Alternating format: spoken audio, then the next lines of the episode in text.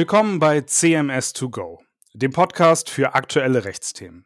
Wir diskutieren mit Expertinnen und Experten aus unterschiedlichsten Branchen zu Themen, die die Rechtswelt tagtäglich bewegen. In unserer Serie Beigesteuert besprechen wir vor allem die steuerlichen Fragen und Themen, präsentiert von CMS Deutschland, eine der führenden wirtschaftsberatenden Anwaltssozietäten. Mein Name ist Hendrik Arendt. Ich bin als Rechtsanwalt im Steuerrecht tätig und führe Sie heute durch diesen Podcast. In der letzten Folge habe ich gemeinsam mit Martin Friedberg über steuerliche Themen und Updates bei Kryptowerten und der Besteuerung im digitalen Raum, vor allem im Metaverse, gesprochen. Heute machen wir was ganz anderes. Heute wagen wir uns an eine Schnittstelle, eine Schnittstelle aus Energy, aus Real Estate und aus Tax. Und das an dem Beispiel von Photovoltaik oder PV-Anlagen bei Immobilien. Weil wir in so einem Schnittstellenbereich sind, sprechen wir mit ausgewählten Experten äh, zu diesem Thema aus den drei vorgenannten Bereichen. Und ich freue mich total, dass ihr drei heute Morgen bei mir seid. Äh, ihr seid Experten in diesem Bereich und äh, niemand kann sich besser vorstellen als ihr selbst. Schön, dass ihr da seid. Tobias, du machst den steuerlichen Part nachher. Magst du dich gerne einmal kurz vorstellen? Ja, vielen Dank, Hendrik. Mein Name ist Tobias Schneider. Ich bin als Steuerberater selbstverständlich im Steuerrecht, insbesondere im Immobiliensteuerrecht tätig. Äh, ich kann sagen, dass der Bezug zu Photovoltaik und Green Energy insgesamt in den letzten Jahren sehr stark zugenommen hat und ich mich auf den Austausch hier sehr freue. Vielen Dank, Tobias. Ja, für den Bereich Energy ist äh, Niklas dabei. Niklas, stell dich auch gern kurz vor. Danke, Henrik. Mein Name ist Niklas Ganzauge. Ich berate Unternehmen bei Energieprojekten, den Verträgen, die in diesem Zusammenhang abzuschließen sind und natürlich auch dem regulatorischen Hintergrund. Vielen Dank. Last but not least, Sebastian fürs Immobilienrecht. Schön, dass du dabei bist. Ja, Sebastian Ortmann, leite hier die Praxisgruppe für Real Estate und Public und habe insoweit schon einen sehr starken Blick auf das äh, Thema, aber in meiner täglichen Praxis kommt es sowohl bei den Investments, also den An- und Verkäufen, als auch bei Projektentwicklung und Bestandshaltern immer stärker in den Fokus. Und insoweit freue ich mich auch auf den Austausch. So, jetzt wissen unsere Zuhörerinnen und Zuhörer, mit wem sie es in diesem Podcast zu tun haben. Aber lasst mich noch mal kurz eben in das Thema ein bisschen einführen was macht das Thema so aktuell? Also der steigende Strompreis, das ist ja ein Thema, was jeden beschäftigt, sei es den Verbraucher, aber natürlich die Unternehmer, die sich mit der Frage auseinandersetzen müssen, wie sie in ihrer Kalkulation dem steigenden Strompreis begegnen und welche Alternativen sie zum Einkauf von Strom haben. Auf der anderen Seite steht natürlich der Gesetzgeber, wie bei allen rechtlichen Themen.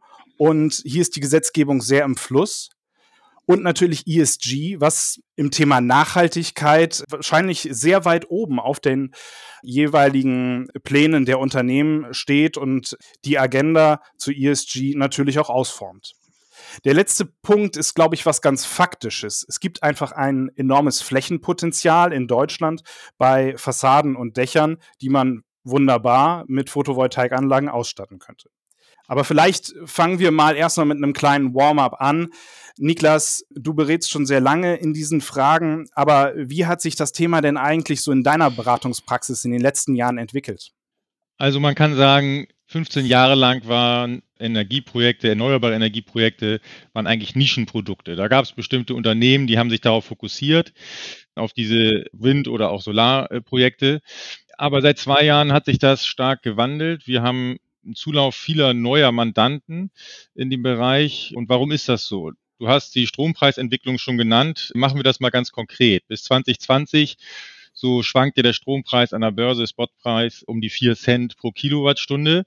2021 ging es los, da ging das bis Jahresende so in die Richtung 16 Cent und im letzten Jahr schwankte der Spotmarktpreis zwischen so roundabout 15 und 45. Er ging auch höher, er war auch mal tiefer, aber diese Entwicklung, also eine Verzehnfachung am Ende im Schnitt, führt natürlich dazu, dass man sich fragt, wie kann ich da als Unternehmen überleben? Dann gibt es auch ganz neue Geschäftsmodelle. Äh, Autohäuser beispielsweise müssen sich äh, mit dem Thema Ladesäulen befassen, künftig Elektrofahrzeuge und sie haben einen viel höheren Strombedarf.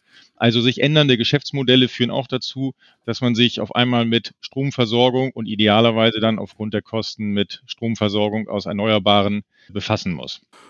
Ja, das sind doch schon ganz spannende Bereiche. Über die anderen Themen sprechen wir gleich noch. Und aus steuerlicher Sicht, das besprechen wir am Ende mit Tobias, also gerade die steuerrechtlichen Zuhörer.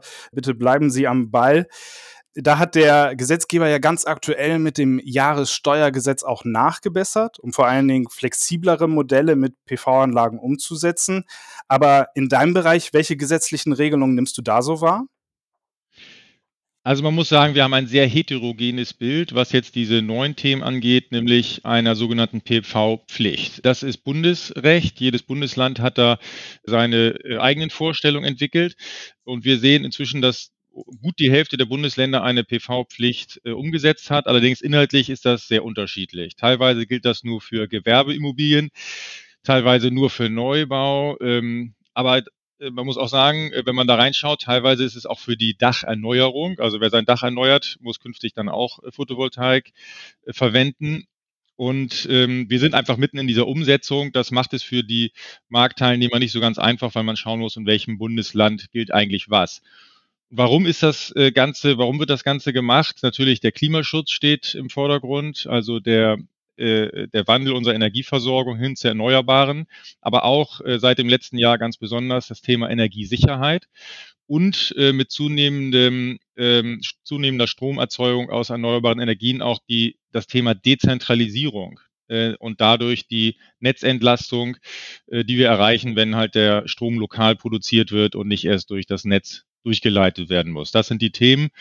Ähm, Vereinheitlichung wünschen wir uns noch. Sebastian, lass uns den Ball mit der äh, gesetzlichen PV-Pflicht mal aufnehmen. Ich glaube, das ist grundsätzlich ja ein Thema, die, die Photovoltaikanlage, die deine Mandantschaft und die Immobilienunternehmen äh, beschäftigt. Aber gibt es auch außerrechtliche Gründe, die das Thema ähm, ja oder die die Unternehmen dazu, dazu ermutigen, das Thema aktiv anzugehen? Ich glaube, es ist äh, in der Tat so, dass die gesamte gesellschaftliche Entwicklung ja zu dem Thema Nachhaltigkeit ja einen anderen Blick nimmt als noch vor zehn Jahren. Ähm, und wenn man äh, das auch dann einmal sich anschaut, was es für eine rechtliche Ausprägung gewonnen hat, also das Thema ESG hat ja durchaus in Europa äh, durch die Taxonomieverordnung und deren Ausprägung jetzt auch Einzug gefunden in die Gesetzgebung. Da findet ein erheblicher Druck statt auf die Immobilienunternehmen, die sich einerseits positiv darstellen wollen, andererseits äh, und zwar für ihre Kunden und für ihre Mitarbeiter. Ähm, und andererseits ist es so, dass wir natürlich ein, äh, wie ja Niklas schon gesagt hatte, äh, das Thema Strompreis eine erheblichen Auswirkungen auch hat für die ähm, Immobilienunternehmen, die ähm, ihren Mietern etwas Gutes tun können dadurch, äh, indem sie äh, das mit anbieten. Das ist das eine. Und das zweite ist, es ist möglicherweise auch eine äh, erweiterte Möglichkeit, um weitere Miete zu generieren, weil ich ein Dach ja eben bisher nutzlos rumsteht und ähm, ich es jetzt für diese ähm, Solaranlage eben auch noch ein, dadurch eine Miete generieren kann. Das betrifft nicht nur die Neuimmobilien, wie wir ja ähm, schon von Niklas gehört haben, sondern auch die Bestandsimmobilien und insoweit schauen sich im Moment alle alle, nicht nur die Projektentwickler, sondern auch die Bestandshalter, alle das Thema sehr, sehr genau an, äh, gründen ihre eigenen Einheiten dafür und ähm, äh, beschäftigen sich sehr aktiv mit ihren vorhandenen äh, Portfolien, um zu schauen, wo macht es Sinn, welche äh, Art von Anlage einzusetzen. Und wenn man jetzt mal deine tagtägliche Beratungspraxis anschaust und wo du unsere Mandanten unterstützen kannst, gibt es denn Immobilien, die jetzt besser geeignet sind als andere oder ist das eigentlich gleich?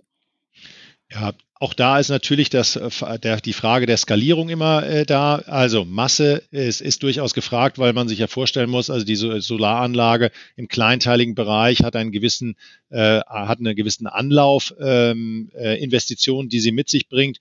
Und ähm, Im großflächigen Bereich macht es natürlich sehr viel mehr Sinn. Das heißt also Logistikimmobilien mit großen Dächern, äh, genauso wie im Einzelhandelsbereich. Man möge sich die großen Supermärkte vorstellen mit ihren großen Flachdächern oder auch Schrägdächern, ähm, bieten sich natürlich extrem gut an. Aber wir sehen es auch in anderen gewerblichen Bereichen jetzt. Ähm, das sind so die Low-Hanging Fruits, würde ich mal sagen. Und ähm, es geht ja durchaus auch weiter. Ich habe jetzt gerade gesehen, dass es auch ähm, für den Denkmalschutz jetzt Dachziegeln entwickelt werden, äh, die äh, die Denkmalschutzvorgaben einhalten einerseits, aber andererseits eben auch Solar äh, äh produzieren, Solarstrom. Also du hast einen Bereich schon angesprochen, Sebastian, Wohnimmobilien. Ich habe da gerade einen Fall auf dem Tisch. Da sagt der Mandant, der verschiedene äh, Wohnimmobilien hat, ja, seine Mieter haben im Moment Sorge angesichts steigender Stromkosten. Und der Vermieter hat die Sorge, ob seine Mieter künftig noch die Miete zahlen können, wenn sie Nebenkosten haben, die viel äh, auffressen. So, da sagt der Immobilieneigentümer, ich baue mir mal äh, auf meine Dächer die PV-Anlagen und verkaufe den Strom an meine Mieter. Das ist auch interessant für die Mieter äh, Stromkosten zu reduzieren. Und für mich ist es interessant, äh, sicherzustellen, dass meine Mieter äh, meine Miete zahlen. Aber auch ganz andere wir, Geschäftsmodelle entstehen. PV-Anlagen auf Dächern kombiniert mit Batteriespeichern. Durch die stark steigenden oder schwankenden Strompreise besteht die Möglichkeit von sogenannten Arbitragegeschäften. Ich kaufe Strom ein, wenn er günstig ist und verkaufe ihn, wenn er teuer ist. Nebenbei stabilisiert man noch das Netz. Also auch solche Kombinationen sehen wir PV und der Batteriespeicher der dazugehört. Da stellt sich ja für mich die Frage oder auch für äh, Unternehmen, die in den Bereich einsteigen wollen, wie mache ich das eigentlich und wie strukturiere ich da eigentlich mein Geschäftsmodell, um hier den Einstieg möglichst rechtlich und steuerlich optimal zu finden?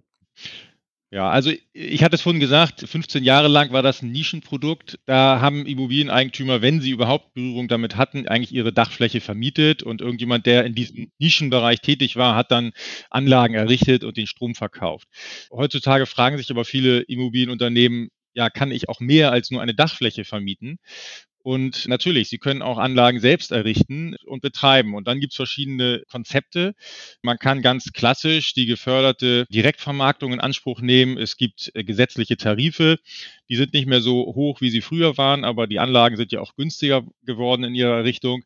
Also bis ein Megawatt äh, muss man nicht mal in eine Ausschreibung gehen. Das ist also äh, relativ straightforward. Das Gesetz bestimmt, wie hoch meine Vergütung ist dadurch, dass der Strompreis im Moment am Markt sehr hoch ist, sind meine Einnahmen sogar noch höher als das, was gesetzlich vorgesehen ist. Aber es gibt auch die Möglichkeit natürlich, sich langfristig zu binden und sogenannte PPAs, also Power Purchase Agreements abzuschließen. Und auch da gibt es verschiedene Möglichkeiten.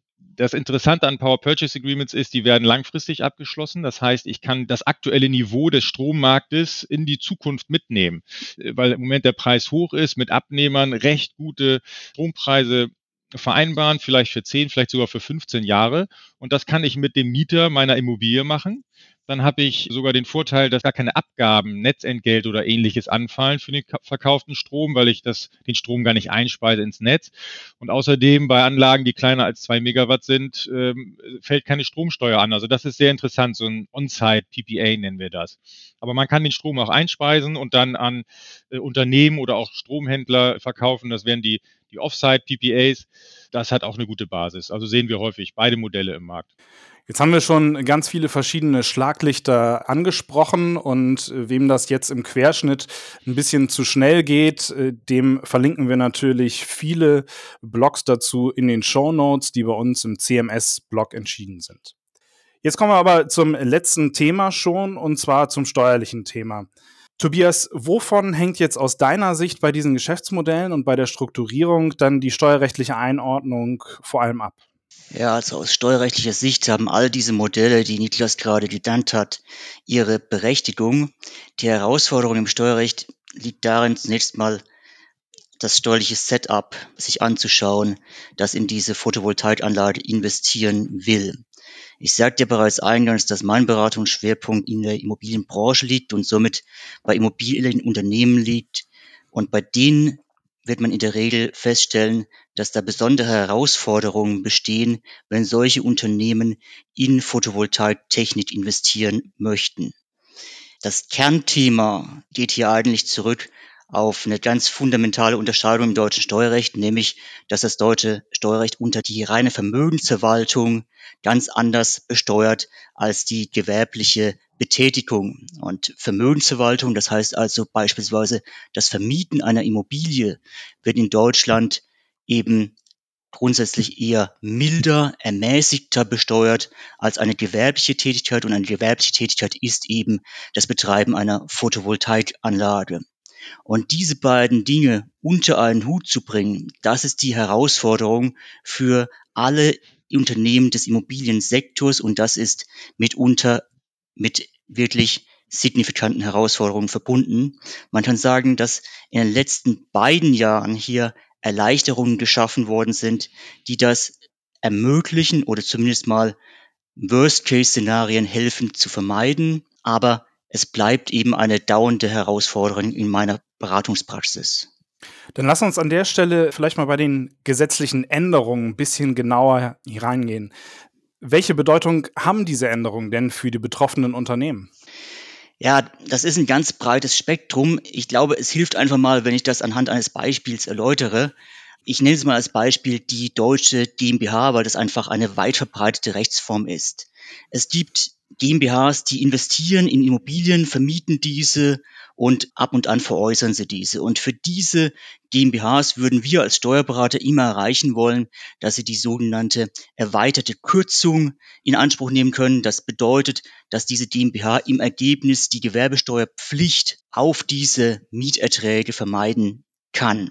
Das ist wirtschaftlich ein ganz erhebliches Thema für die betreffenden Gesellschaften, denn das macht etwa die Hälfte der Steuerbelastung aus. Jetzt kann man sagen, bis 2020 war dieser Betrieb einer Photovoltaikanlage für eine solche Gesellschaft ein komplettes No-Go aus steuerlicher Sicht, denn die gesamten Mieterträge wären durch den Betrieb dieser Anlage infiziert worden. Man hätte also eine zusätzliche Gewerbesteuerpflicht auf alle Erträge dieser Gesellschaft geschaffen. Mit dem Fondsstandortgesetz im Jahr 2021 hat sich das geändert. Es wurde eine, eine Regelung geschaffen, wodurch dieses Nebeneinander von Vermietung und dem Betrieb einer Photovoltaikanlage möglich ist, aber auch da verbleiben eben dann doch etliche Fallstricke. Zum einen ist das keine generelle Erlaubnis, sondern es ist begrenzt auf eine sogenannte Bagatellgrenzenregelung. Das heißt konkret, zehn Prozent der Mieterträge dürfen auf die Einnahmen aus dem Betrieb einer solchen Photovoltaikanlage entfallen. Ich habe also die Herausforderung zum einen, das zu überwachen, dass diese 10%-Grenze nicht überschritten wird. Und in diese 10%-Grenze, das ist auch noch erwähnenswert, gehen auch Einnahmen aus dem Betrieb von Stromtankstellen und anderen Anlagen aus dem Betreiben von E-Mobilität ein. Bei der Veräußerung verbleiben weitere Fallstricke. Also es ist keine einfache Geschichte, aber es ist nun möglich, wenn man das monitort und geschickt aufsetzt, dieses Thema in den Griff zu bekommen. Ja, Tobias, ich finde das ganz spannend, was du da sagst. Jetzt haben wir ja häufig mit Fonds zu tun, gerade in unserer Beratung, die wir gemeinsam ja auch durchführen. Die hatten ja bisher immer ganz besondere Herausforderungen, weil sie nämlich, sobald der Anschein auch nur entstand, dass sie etwas anderes tun, als die Vermietung und Verpachtung von Immobilien durchzuführen, sie in eine aktive, sogenannte aktive unternehmerische Bewirtschaftung hineingekommen sind, äh, mit ganz erheblichen negativen Folgen für die Steuerfreiheit der jeweiligen Fonds. Da hat sich doch auch was getan. Ja, Sebastian, das ist vollkommen richtig. Da hat sich in der Tat gerade ganz aktuell eine Änderung ergeben. Und zwar dürfen diese, das sind in der Regel Spezialfonds, die wir da als Mandanten haben, die nutzen ein Privileg, sich steuerlich transparent behandeln zu lassen. Und dieses Privileg knüpft in der Tat an dieses Verbot einer aktiven unternehmerischen Bewirtschaftung an. Und das Betreiben einer Photovoltaikanlage kann also genau zu solchen Einnahmen aus einer solchen aktiven unternehmerischen Bewirtschaftung führen. Und hier hat der Gesetzgeber ab 2023 eine zusätzliche Bagatellgrenze geschaffen in Höhe von fünf Prozent für solche Einnahmen aus aktiver unternehmerischer Bewirtschaftung. Das heißt, wir haben also einen zusätzlichen Puffer.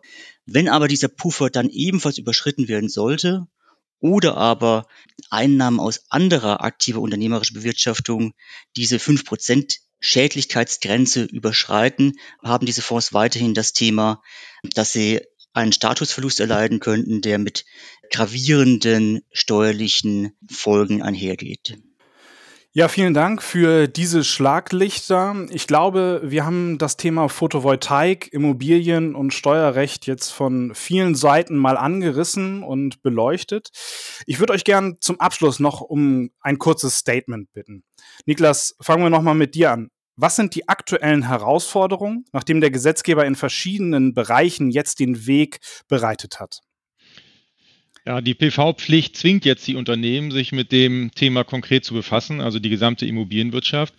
Das beschleunigt die Entwicklung der Umstellung der Energieversorgung auf Erneuerbaren und ist deswegen gut, um diese Ziele Klimaschutz, aber auch Energiesicherheit, Netzsicherheit äh, zu erreichen.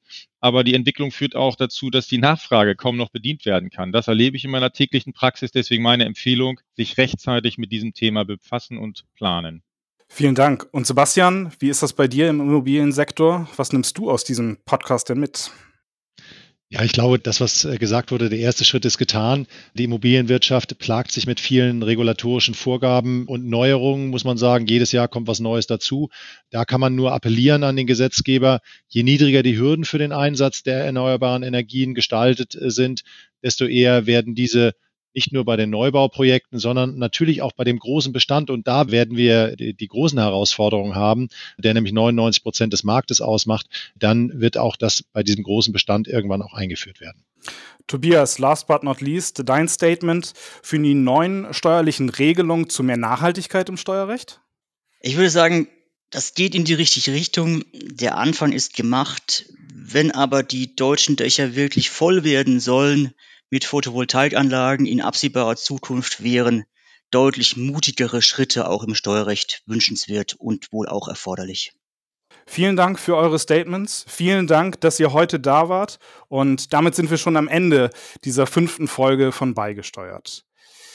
Vielen Dank auch Ihnen fürs Zuhören. Wir sagen Tschüss und bis zum nächsten Mal bei CMS 2 Go.